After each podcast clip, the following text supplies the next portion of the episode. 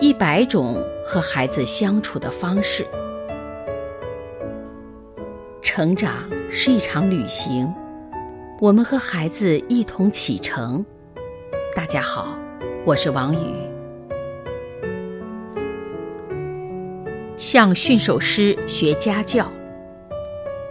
苏芳正忙，儿子匆匆跑过来：“妈妈，玩具猴不见了！”说完，小家伙又向客厅奔去。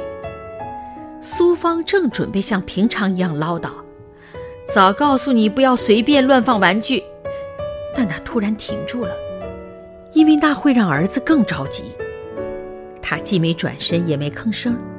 他打算实验一套从驯兽师那儿学来的教育方法。儿子快五岁了，可爱又捣蛋。苏芳试过不少方法，但她觉得自己和儿子的关系越来越紧张。就在这个时候，因为工作关系，苏芳到一所驯兽师学校旁听老师讲课，如何教大象画画，如何训练海豚做空翻，如何让猩猩溜滑板。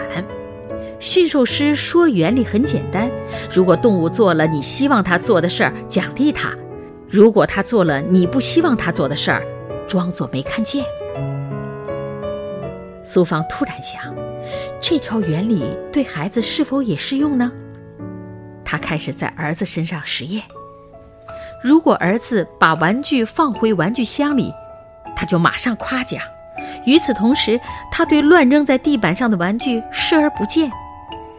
在苏芳的鼓励之下，地板上的玩具越来越少了。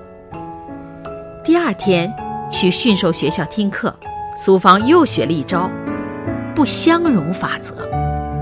老师解释说，想训练动物不做某件事，可以教他们做另一件事。如果两件事不相容，你的目的就达到了。以前做饭的时候，儿子总爱跑到灶前跃跃欲试。现在呢，苏芳在厨房离炉灶最远的角落放了盘洋芋片。果然，儿子每次一跑进来就被零食吸引过去了。苏芳再也不用担心小调皮在炉灶前面捣乱了。现在，驯兽学校的宣传语成了苏芳的座右铭：“永远不是动物的错。”同时，驯兽师还告诉大家，动物有些本性，就连最高明的驯兽师也无法改变。俗话说得好。你不能叫猫咪跳水，这个时候你就只能接受了。